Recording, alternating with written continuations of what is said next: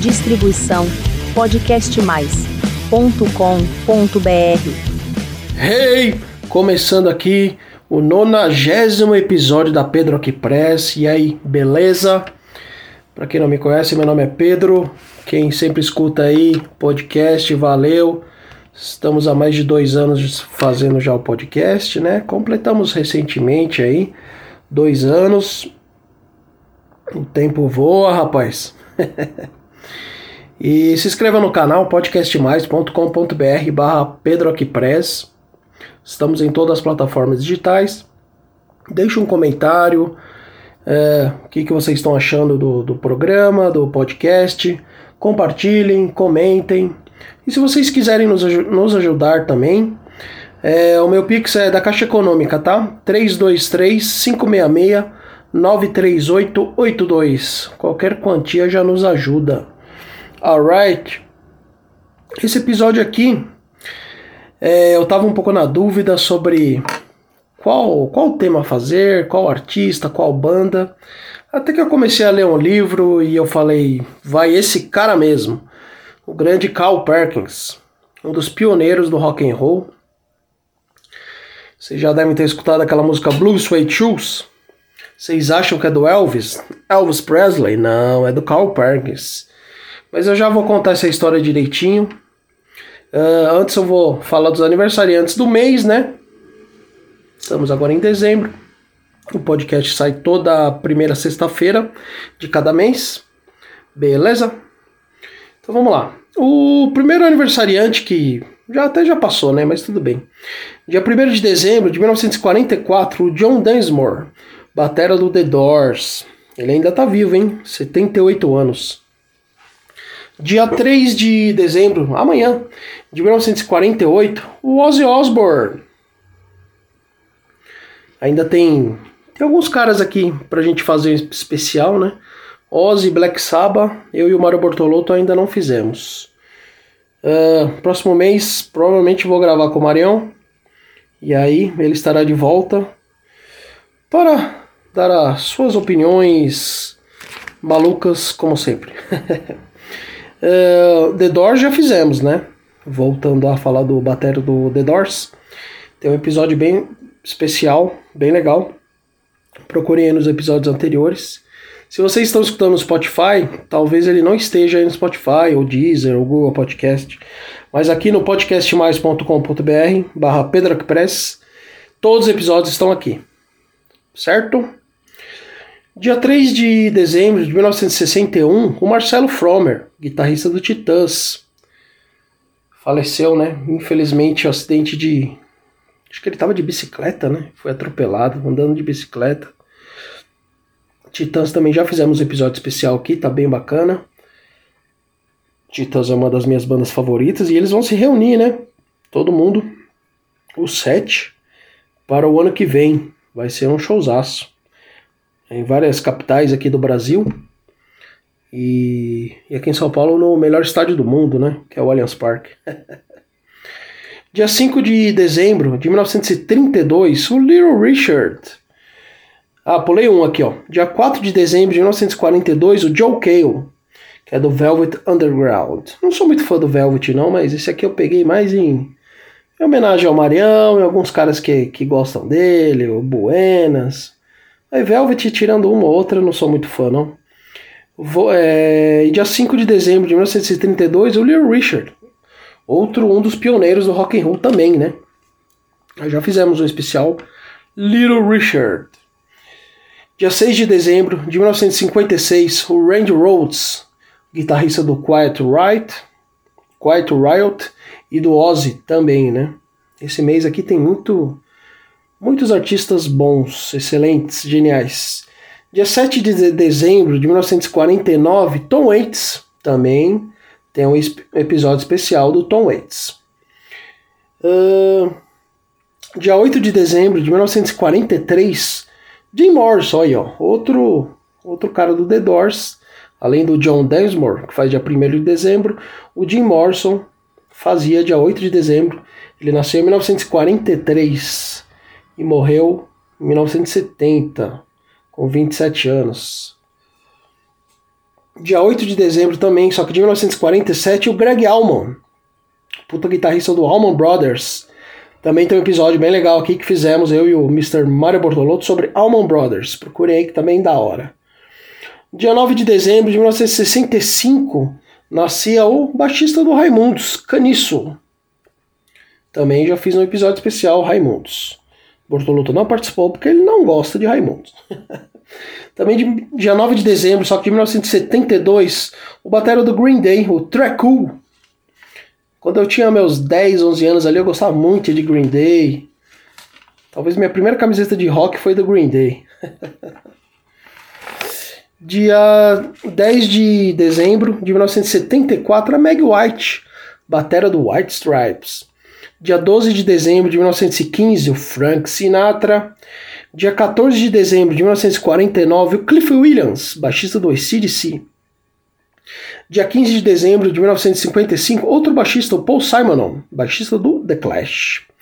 Dia 16 de dezembro de 1949, o Billy Gibbons, vocalista e guitarrista do ZZ Top. Tá aí uma banda para se fazer um especial que eu também já pensei várias vezes em fazer, mas ainda não fizemos. Billy Gibbons está vivo ainda, hein? Dia 16 de dezembro de 1963, o Lars Ulrich, é, batera do Metallica. Uh, tá, tá, tá, Dia 18 de dezembro de 1945, Peter Criss, baixista do Kiss. Dia 20 de dezembro de 1966, o Chris Robinson, vocalista do Black Rose, puta banda. Já fizemos o um especial Black Rose por aqui. Dia 21 de dezembro de 1940, o Frank Zappa. Tá aí uma boa oportunidade também. Um bom artista, um ótimo nome para se fazer um especial. Vamos chamar o senhor o reverendo Fábio Massari para participar. Na verdade, até já convidei o Fábio Massari para participar do podcast aqui, mas ele não me respondeu. Que feio, hein? Dia 21 de dezembro de 1946, o Carl Wilson, o do Beach Boys. Se eu não me engano, esse era o mais louco, né? Além do. do. do principal do, do Beach Boys, né? Que eu esqueci agora, caramba, o vocalista esqueci, Beach Boys. Já fizemos especial Beach Boys também. É, mas o Carl Wilson também era muito louco. Brian Wilson, né? Brian Wilson, genial do Beach Boys. Mas o Carl Wilson também não deixava por menos e era bem malucão, se eu não estou enganado. Dia 23 de dezembro de 1956, o David Murray, do Iron Maiden, guitarrista do Iron Maiden, tá acabando. E dia 23 de dezembro de 1964, meu grande ídolo Ed Vedder, do Pearl Jam. Dia 24 de dezembro de 1945, o grande ídolo do Mario Bortolotto e do meu amigo Rodrigo Noé, o Lemmy Kilmister, do Motorhead. E o último aniversariante do mês, dia 30 de dezembro de 1928, também um dos precursores do rock and roll, o Bo Diddley. Yeah. Tem um guitarrista que eu pulei aqui que era o. Ah, dia 18 de dezembro, Chess Chandler, baixista do The Animals.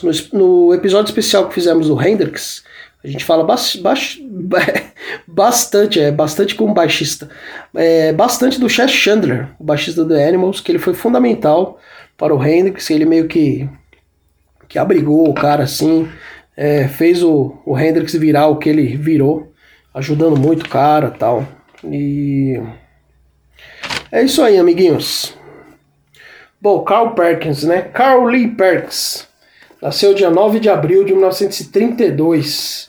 Ele morreu em 1998, com 65 anos. Filho de um pobre fazendeiro, aos 7 anos ele já tocava guitarra. 1956 escreveu Blue Suede Shoes. Tocou com Paul McCartney, Steve Wonder. Os Beatles eram muito fãs do, do Carl Perkins. Eu já vou ler aqui uma, uma parada aqui para vocês que vocês vão curtir. Mas os Beatles sempre foram muito fãs do Carl Perkins. É, ele montou uma banda muito foda, né? Que era com o Johnny Cash, o Jerry Lee Lewis e o Roy, Roy Orbison. Que é classe de 55, né? Muito legal. Em 1987 ele entrou para o Rock and Roll Hall da Fama. Tem umas músicas bacanas aqui, bacanas que eu, que eu anotei, que são bem interessantes. Tem uma música dele que chama Sure to Fall in Love with You, que é de 1955. E quem canta essa música é o Jay Perkins, Jay Perkins, o irmão do Carl Perkins. Tem outra música que chama Your True Love. É engraçado que a música ela teve a rotação ligeiramente alterada para que o cantor parecesse mais jovem. Tem outra música que chama Dead's Sung Bass, é, que a música diz que cantar é uma das melhores maneiras de se chegar a Deus. O Johnny Cash também cantou essa música. O Blue Suede Shoes, é, em 1956, ela foi a primeira a atingir a posição de liderança nas paradas de pop, country e R&B. Foi a primeira, né? Incrível. A canção era tão poderosa que atingiu a liderança nesses três estilos diferentes, né? E só que infelizmente ele sofreu um acidente, mesmo nessa época que ele estava no auge, assim, e ele bateu num caminhão. Ele ficou hospitalizado por quatro meses. E o irmão dele morreu, o Jay aí, que eu, que eu já comentei. E aí o Elvis aproveitou, entre aspas, até eu vou contar aqui no livro, e, e aí o Elvis gravou o Blue Suede Shoes e ficou muito mais famoso que o Carl Perkins, né? E são coisas da vida, né? Infelizmente ou felizmente, nunca se sabe, né? Para a história do rock and roll. Então o livro aqui que eu estou em mãos que eu até ganhei de presente do, do Felipe Rodrigues, o Felipão do Sebo Moira Quitã, que sempre participa aqui com a gente. Esse episódio ele não vai participar, mas ele me deu de presente o livro, então, para homenageá-lo, para homenagear o Carl Perkins, esse livro que é um dos maiores livros de rock, chama Dentro do Rock. O que eles pensam e como criaram suas, suas músicas. O autor é o Bill Flanagan. Tem Sting, Mick Jagger, Keith Richards, Bob Dylan, Paul Simon, James Taylor, Elvis Costello, David Byrne, Pete Townshend, Tom Waits, Bruce Springsteen, uh, Chuck Berry, Bruce Springsteen, Bob Dylan, Carl Perkins, Paul Simon, Lou Reed, Willie Dixon, Johnny Mitchell, Neil Young, Pete Townshend, Mick Jagger, Keith Richards, Chris Christopherson, Tom Waits, Higley Jones, James Taylor, Elvis Costello, Sting, Mark Knopfler, John Armatrading, não sei quem é esse cara, olha a minha ignorância, Joan, Joan Arma, Arma Trading, Trading. Joano acho que é mulher, né? Não sei quem é não. Desculpa a nossa falha. Bono, David Byrne, T-Bone Burnett e Van Morrison, cantor predileto do senhor Mário Bortolotto. Esse livro é de 1986, mas putz, é, parece que foi feito ontem. então eu vou aqui declamar para vocês a entrevista que ele deu, que ele concedeu para o Bill Flanagan, que é genial. E valeu, Filipão, por ter me presenteado com esse livro. Então agora segura aí que vai ser foda. Eu tocava música country, acrescentando riffs de blues negro, só que mais rápidos, só isso. O que se faz por hoje, por aí hoje, não passa disso. Se você tocar mais lento, vai ver que tudo que se faz hoje o negro já fazia há 50 anos, sentado às margens do Mississippi, olhando as barcas passarem. Cal Perkins. Carl Perkins garante que já morreu um dia. Foi em 1962, no Tennessee. A gente estava tocando no trailer no pátio de um tribunal. Alguém deixou um ventilador dos grandes ali por perto. Um ventilador sem grade de proteção. Eu estava tirando a guitarra e agradecendo os aplausos, quando enfiei a mão ali. Perkins mostra a mão esquerda. Arrebentou esse osso aqui em mil pedaços. Praticamente me arrancou a mão. A ponta do polegar caiu, os dedos ficaram pendurados, quase caindo. O motorista teve que me levar para o hospital, a 100 quilômetros dali. Eles enrolaram uma toalha na minha mão e pronto, eu sangrava para burro. Voltamos no Buick, no Buick 62, o sangue encharcando o chão, escorrendo pela fresta da porta. A artéria principal tinha sido atingida, e cada vez que meu coração batia, o sangue esguichava e binava pela toalha. Me lembro que fui ficando cada vez mais fraco. Me lembro que tive a impressão de levitar sobre o assento. Estico o braço para me segurar e descubro que minha mão está ali mesmo, agarrado ao banco. Eu não tinha nem, nem me mexido. Isso mesmo, eu vivi isso, uma passagem desta vida para outra. Me lembro de um túnel escuro, cinzento, e lá no finzinho, um facho de luz. E eu saindo até dar com as cores mais lindas, tons de azul, orquídeas. Fiquei flutuando como uma pluma, no meio daquelas cores lindas. No hospital, a mulher de Perkins implorou ao cirurgião relutante que não amputasse os dedos mutilados do artista. O cirurgião acabou acendendo, não sem antes avisar que aqueles dedos estavam mortos e que só serviriam para atrapalhar caso Perkins sobrevivesse. Durante quatro horas, encheram o guitarrista de transfusões. Depois o cirurgião operou por mais de seis horas. Acordei na tarde seguinte, relembra Perks. Minha mulher estava sentada do meu lado, o médico ao pé da cama. Aí ele disse: Olha, você teve muita sorte. Esteve a um passo da morte. Foi por um tris. Mas agora já está tudo bem. Por um tris, sacou? Eu estava super eufórico de ainda ter um polegar, qualquer coisa. Afinei a guitarra em mi aberto, botei a bichinha no colo e tentei tocar com o polegar, apesar daquele gesto todo. Eu ia porque ia voltar a tocar. Perkins deu duro, perseverou e acabou recuperando o uso do indicador e do anular da mão acidentada. Passou a usar esses dedos além do polegar, conseguindo às vezes usar até mesmo o dedo mínimo. Olha para baixo antes de colocá-lo onde deseja. O que não conseguiu mais foi tocar no estilo ponteado de Chet Atkins, que depende da agilidade do dedo mínimo para obter a harmonia. Mas o guitarrista faz pouco de suas limitações. Tem gente que diz: Cal, você está tocando melhor do que nunca. Solta uma sonora gargalhada. Eu acho que estou tocando é um pouco mais alto e me mexendo um pouco mais. Quando pinta algum problema, eu dou um pulo e aí as pessoas dizem: Olha só como ele toca massa, maceteado. Para um aficionado do rock, conhecer Carl Perkins é o mesmo que visitar um museu. Perkins, Johnny Cash, Elvis Presley e Jerry Lee Lewis formaram o quarteto de um milhão de dólares. Imagina essa banda, hein? Da Sun Records. Perkins era compositor. O sucesso original de Blue Suede Shoes é dele.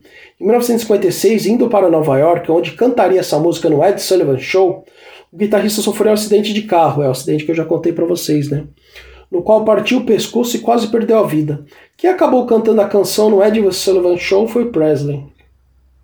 Ao contrário da maioria dos astros dos anos 50, Perkins aderiu à invasão inglesa de 1964, frequentou os Beatles em Londres, ensinou-lhes figuras de guitarra e foi um espectador orgulhoso quando eles gravaram Honey Don't, Don't Everybody Try to Be My Baby, Matchbox e outras canções de sua autoria. No final dos 60, Perkins juntou-se novamente a Johnny Cash, então quase no apogeu de sua fama. Carl tocou guitarra em Cash abrindo seus concertos e Cash levou o gospel Dead Sang Bass, uma composição de Perkins ao sucesso. Nos anos 80, Perkins com frequência botou o pé na estrada com uma banda do qual fazia parte seus dois filhos. Participou do Tug of War de Paul McCartney, algumas tentativas de se unir de novo a Cash e a Lewis, intitulando-se The Survivors, os sobreviventes, em virtude da morte prematura de Presley naufragaram, nauf, naufragaram nos arrecifes pontiagudos dos egos descomunais do matador e do homem de preto. Perkins não se deixou abater por esse tipo de bobagem. Continuou a se apresentar em bares e a tocar a sua guitarra. O humor descontraído de suas letras influenciou jovens roqueiros de Nashville, como Steve Forbett e John Heath. Tocou algumas vezes com os Stray Cats, o N.R.B. Queen e os Blasters, a toda hora surgem novos discípulos seus. Agora vamos para a entrevista. Beber um pouco d'água aqui. Estou declamando muito. Aí o, o Bill Flanagan pergunta: Que tal me contar como se desenvolveu o seu estilo de tocar guitarra? Meu estilo de tocar guitarra não passa de rhythm and blues acelerado.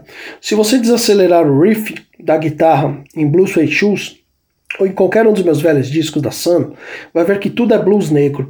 Eu adorava o blues, nasci na região algodoeira do Tennessee. Trabalhei nos campos com os negros, adorava o gospel, spirituals, aquele ritmo todo. Ficava ouvindo um preto velho chamado John Westbrook, que morava na fazenda. Eu era criança, foi entre os 6 e 10 anos. Ele não era um grande violonista, mas eu achava que era. Tocava um bocado diferente de tudo que eu ouvia no Grand Ole Opry. Eu tocava música country, acrescentando riffs de blues negro, só que mais rápido, só isso. O que se faz por aí hoje em dia não passa disso. Se você toca mais lento, vai ver que tudo que se faz hoje o negro já fazia há 50 anos, sentado às margens do Mississippi olhando as barcas passarem. Antes do rock and roll, o blues e o country já se misturavam? Eu acho que a música que uniu os dois foi o rockabilly. No que se refere à guitarra, não tenho dúvida. Mas o rock se fundamentou ainda mais no gospel negro.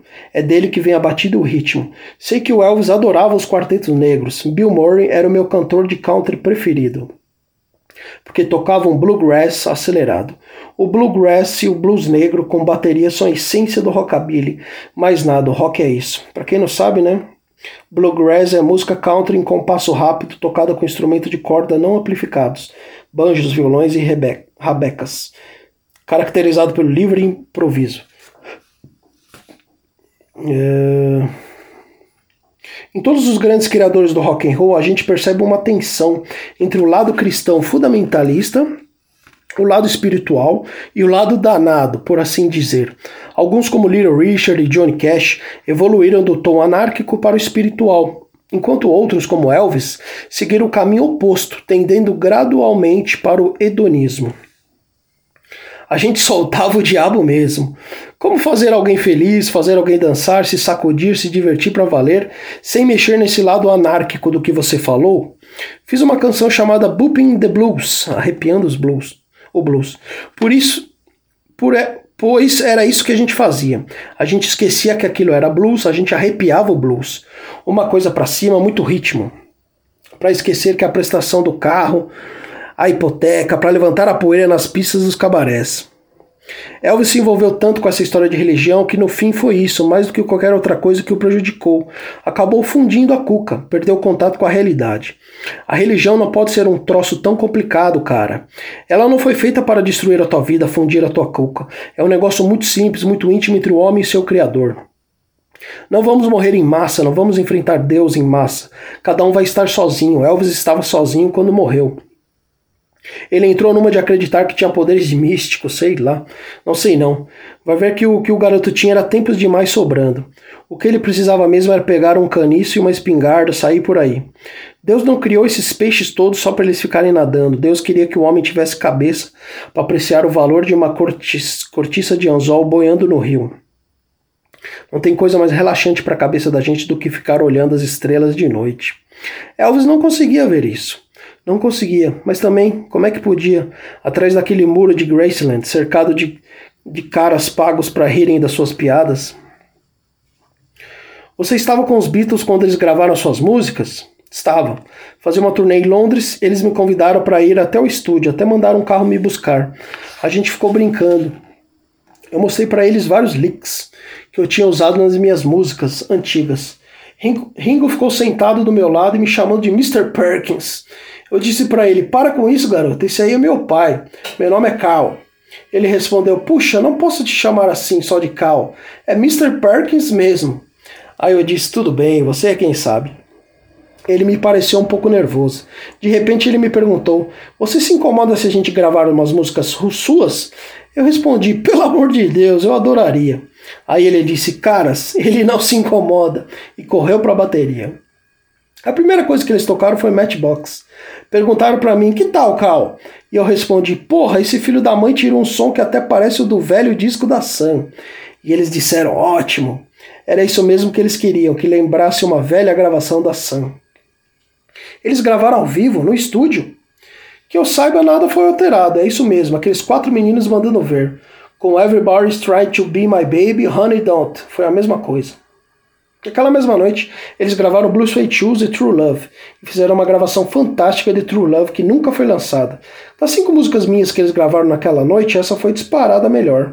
Fizeram uma harmonia fantástica para ela, mandaram ver mesmo, ficou ótima. Não faz muito tempo, perguntei ao, perguntei ao Paul o que tinha sido feito da fita, e ele me disse: Ah, ainda está na lata, e ficou sorrindo para mim. Você é uma das poucas pessoas que conheceram tanto Elvis Presley quanto John Lennon. Vê algum paralelo entre suas vidas? Lennon, foi tudo tão triste, tão lamentável que esse rapaz tenha partido bem no momento em que entrava em contato com a realidade. Ele dizia ter encontrado um lugar onde podia andar na rua, ou melhor, pensava que tinha, era o que ele queria. McCartney também tem isso, e fez por ter. Paul tem uma casa em Abbey Road, um, um Rolls Royce, casacos de pele e smoking. Só que ele não mora nessa casa, não gosta dessas coisas. Mora numa casa de quatro quartos e dirige um Jeep. Quando eu estive com ele em Montserrat, ele estava com Linda e as crianças. Não perdeu a paciência uma só vez. A gente estava gravando e o garotinho ali por perto, Paul descalço e o garotinho remexendo nos dedos do pé dele. Para mim, isso diz alguma coisa. Eu não sou sócio do Country Club. Não, di não digo que isso seja ruim para quem foi criado assim. Não, de jeito nenhum. Faz parte da América. Mas eu fui criado numa plantação de algodão. Sei que tenho sorte de possuir o que possuo. Mas isso não é tudo na minha vida. Minha mulher e meus filhos, sim. Meus amigos, sim. Como a sua formação influenciou a sua postura musical? Como a gente era pobre e trabalhava no campo com os pretos, a gente convivia muito com eles. Os meninos mais ricos não, não sofriam esse tipo de influência, mas eu sim. Influência da falta deles, do comportamento deles. Opa, desculpa, influência da fala deles, do comportamento deles. Eles gostavam de se divertir nas noites de sábado e eu também. Gosto dessa postura despreocupada. O negro do oeste do Tennessee, por não ter nada, não se preocupa, preocupava lá muito com nada. O branco daquelas bandas, por ser o dono da terra, vivia preocupado com a possibilidade, possibilidade que alguém viesse tomá-la dele. Mas quando você não tem nada de nada, fica fácil se dar bem com os outros. A gente adotou muito das coisas dos negros. A música foi uma delas. Ela sai da alma dessa gente, é isso que eu adoro. Gosto de qualquer música desde que feita para que por quem a sente com sinceridade. Tocar só por dinheiro não me diz nada. Se um conjunto dá tudo de si, tanto faz o tipo de música que toca. Gosto de uma amplificação simples. Um cara com uma guitarra ligada ao amplificador e mandando ver. O rockabilly é uma música simples, mas não é fácil de tocar. A música rockabilly penetra na gente, bate no ouvido e fica. Você fica fazendo parte dela. Se ela for sincera, mexe com você de um jeito ou de outro. Se ela não faz você bater o ritmo com o pé, é que você está marcando bobeira. Melhor procurar outra turma. Quando você começou a tocar, encontrou gente que não aceitava um branco tocando música negra? Não, poucas vezes. O branco gostava da música negra. O branco sempre gostou de algumas coisas dos negros. O negro sempre gostou de algumas coisas dos brancos. Eu acho que a música é uma das coisas que mais contribuem para a integração racial. Não faz muito tempo eu conversava com Fats Domino, que é um homem muito sábio, e ele me disse isso. Sabe de uma coisa, Carl? Quando ouvi Blue Suede Shoes pela primeira vez, pensei que você fosse um de nós. Depois soube que não era, depois quando soube que não era, não fez a menor diferença, porque a gente já tinha um monte de coisas em comum, e acrescentou: sabe, sabe, talvez a gente com essa nova forma despretensiosa tenha mesmo contribuído para a solução de muitos problemas. E eu disse para ele: não tenha dúvida, cara. Nos cabarés onde eu tocava só dava Blueberry Hill e I Want to Walk You, you Home, brancos dançando ao som de Fats Domino, dançando ao som de Chuck Berry. Aí ele disse: Sabe, a mesma coisa acontecia com você nos redutos negros. Blue Suede Shoes, não pise nos meus sapatos de camur, camurça azul.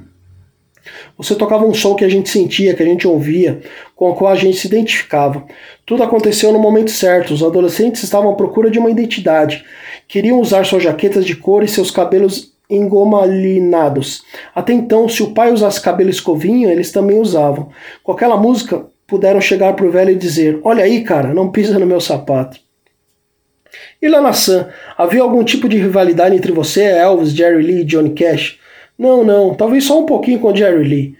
O Jerry Lee é um pouco como o Muhammad Ali, que dizia: Eu sou o maior. De certa forma, o Jerry é mesmo, ele poderia ser, ele não é tão grande quanto poderia ser.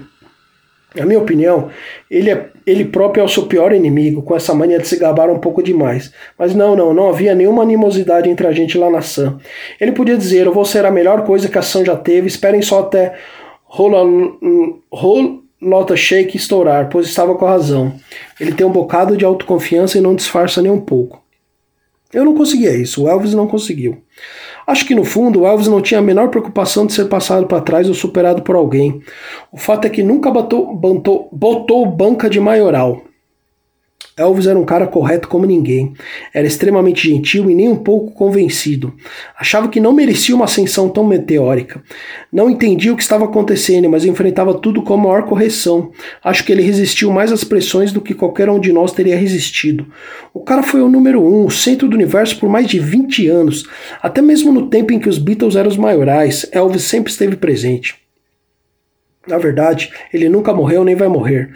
Ninguém mudou tanto a cara do mundo como Elvis. Penteado, roupas, estado de espírito, aparência, costeletas, foi demais. Ele abriu caminhos no mundo, vai entrar para a história e tem mais é que entrar. Foi um sujeito que nunca ensinou coisas negativas para a garotada, um cara que comprov comprovadamente amava os pais. Tá certo. Quando subia no palco rebolava, mas era o jeito lá dele. Era só forma de se liberar. Mas nunca falava palavrão no palco, não se envolvia com drogas. Não estou me referindo à última fase de sua vida. O Presley que eu conheci nunca se deixaria deformar daquele jeito, inchar daquele jeito. Era muito cuidadoso com a aparência. Fazia karatê, se exercitava. Tinha uma excelente forma física. Mas aí, nos últimos anos, comecei a ver aquelas fotos e disse cá comigo: caramba, tem alguma coisa errada. Como depois se soube, Elvis estava doente, isto é, sofria de doenças físicas renais. Está terminando aqui essa genial entrevista do Carl Perkins para Bill Flanagan no livro Dentro do Rock. O que eles pensam e como criaram suas músicas. Da editora Marco Zero. Como foi que Elvis veio a gravar Blue Say Shoes? Não era estranho que alguém regravasse tão imediatamente uma canção que você já lançara com tanto sucesso? Eles queriam que Elvis gravasse a música primeiro, mas ele quis que eu fizesse sucesso antes. Ouviu a música um, dois ou três dias depois que eu a gravei na Sun e falou: Isso aí é sucesso certo. Tinha certeza absoluta, mas não queria passar na minha frente com ela. Sabia que era um sucesso garantido para mim e saiu do meu caminho. Esperou a minha gravação ganhar um disco de ouro antes de fazer a sua, me cedeu a vez. Já notei que quando você e os outros patriarcas do rock se juntam para valer, seja no álbum dos Survivors que você gravou com Cash e Jerry Lee, ou naquela época do quarteto de um milhão de dólares da Sun, vocês sempre optam por cantar música gospel. Desculpe. Isso nos remete ao que eu já disse antes. A música gospel tem muito a ver com rockabilly. É o miolo dele, não tenha dúvida. O ritmo vem de lá. Nos fins de noite, os roqueiros mais jovens tocam tocam rock antigos, mas os inventores do rock, rock tocam gospel. Às vezes dá até a impressão de que os pais do rock não o curtem tanto quanto a garotada. Entendo, entendo o que você quer dizer. A gente volta às origens.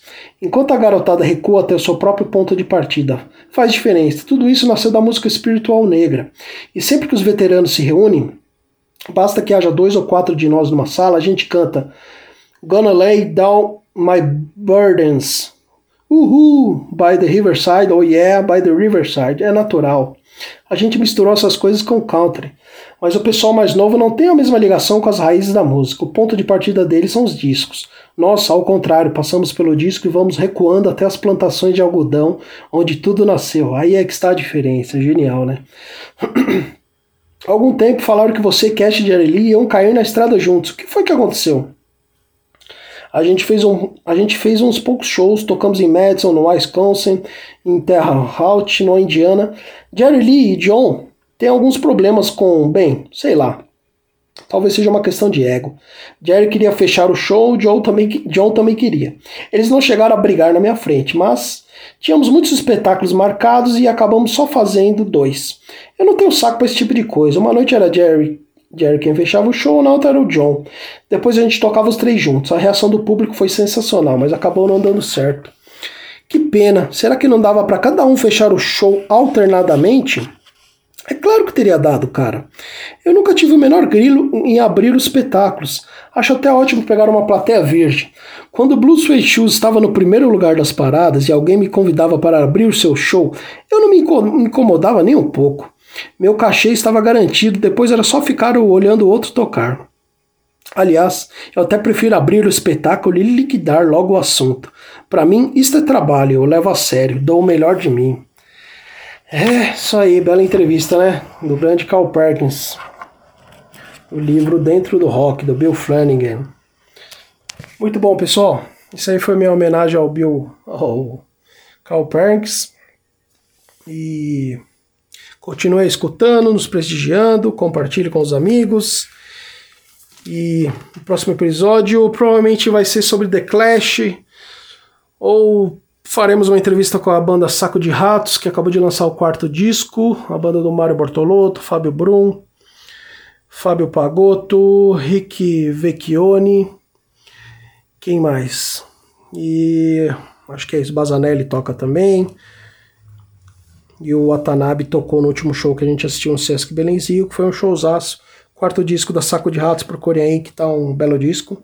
Então provavelmente faremos uma entrevista com a Saco de Ratos, ou só com o Mr. Baron Born Bortolotto, ou falaremos de The Clash.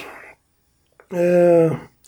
Aguardem aí também que logo mais eu vou fazer uma entrevista com, com o pessoal da Mostra de Cinema Italiana, que é uma mostra bem bacana que eu frequento toda segunda-feira ali na rua Rui Barbosa, na sede da UMS. Toda segunda-feira às 19 horas tem filme italiano de graça e, e eu vou entrevistá-los. Então esses talvez vão ser os próximos episódios, mas tudo pode mudar, não é? então eu acho que só nos vemos ano que vem, beleza, pessoal? Muito obrigado por nos acompanhar aí esse ano, foi legal pra caramba. Valeu. E obrigado aí por, pelos dois anos. Valeu a todos. Ah, a dica, minha dica do mês aqui. Não sei se eu já falei em algum dos podcasts, que tem outro podcast também com a Fran, né? Que é o Perfeitos Ferrados, aqui no Podcast Mais. Também. Tem um canal no YouTube, que é o Pedroc Press. É... Eu, ah, eu lancei minha, minha livraria também, meu sebo virtual, chama Segunda-feira ao Sol.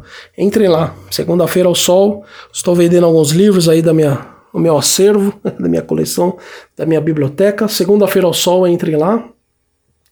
E a minha dica da semana pode ser a livraria, pode ser o sebo online. Segunda-feira ao Sol, repetindo mais uma vez. Mas também a, é a série do Jeff Hammer, quem não assistiu no Netflix, é muito legal a série do serial killer Jeff Dahmer, né? Jeff Dahmer, muito boa série.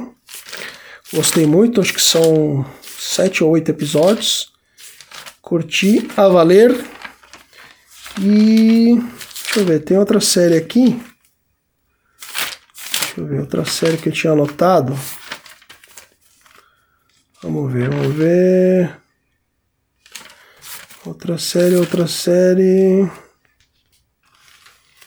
Ah, não tô achando aqui não. Bom, pessoal, é isso aí. Valeu. Até o próximo ano. Um feliz ano novo para vocês. Boas entradas, boas saídas. Sempre continue escutando rock and roll, sempre curtindo a cultura e divulgando a cultura, né? E para o ano que vem, desejo, desejo muitas coisas boas para vocês. E é isso aí. Valeu! Distribuição podcastmais.com.br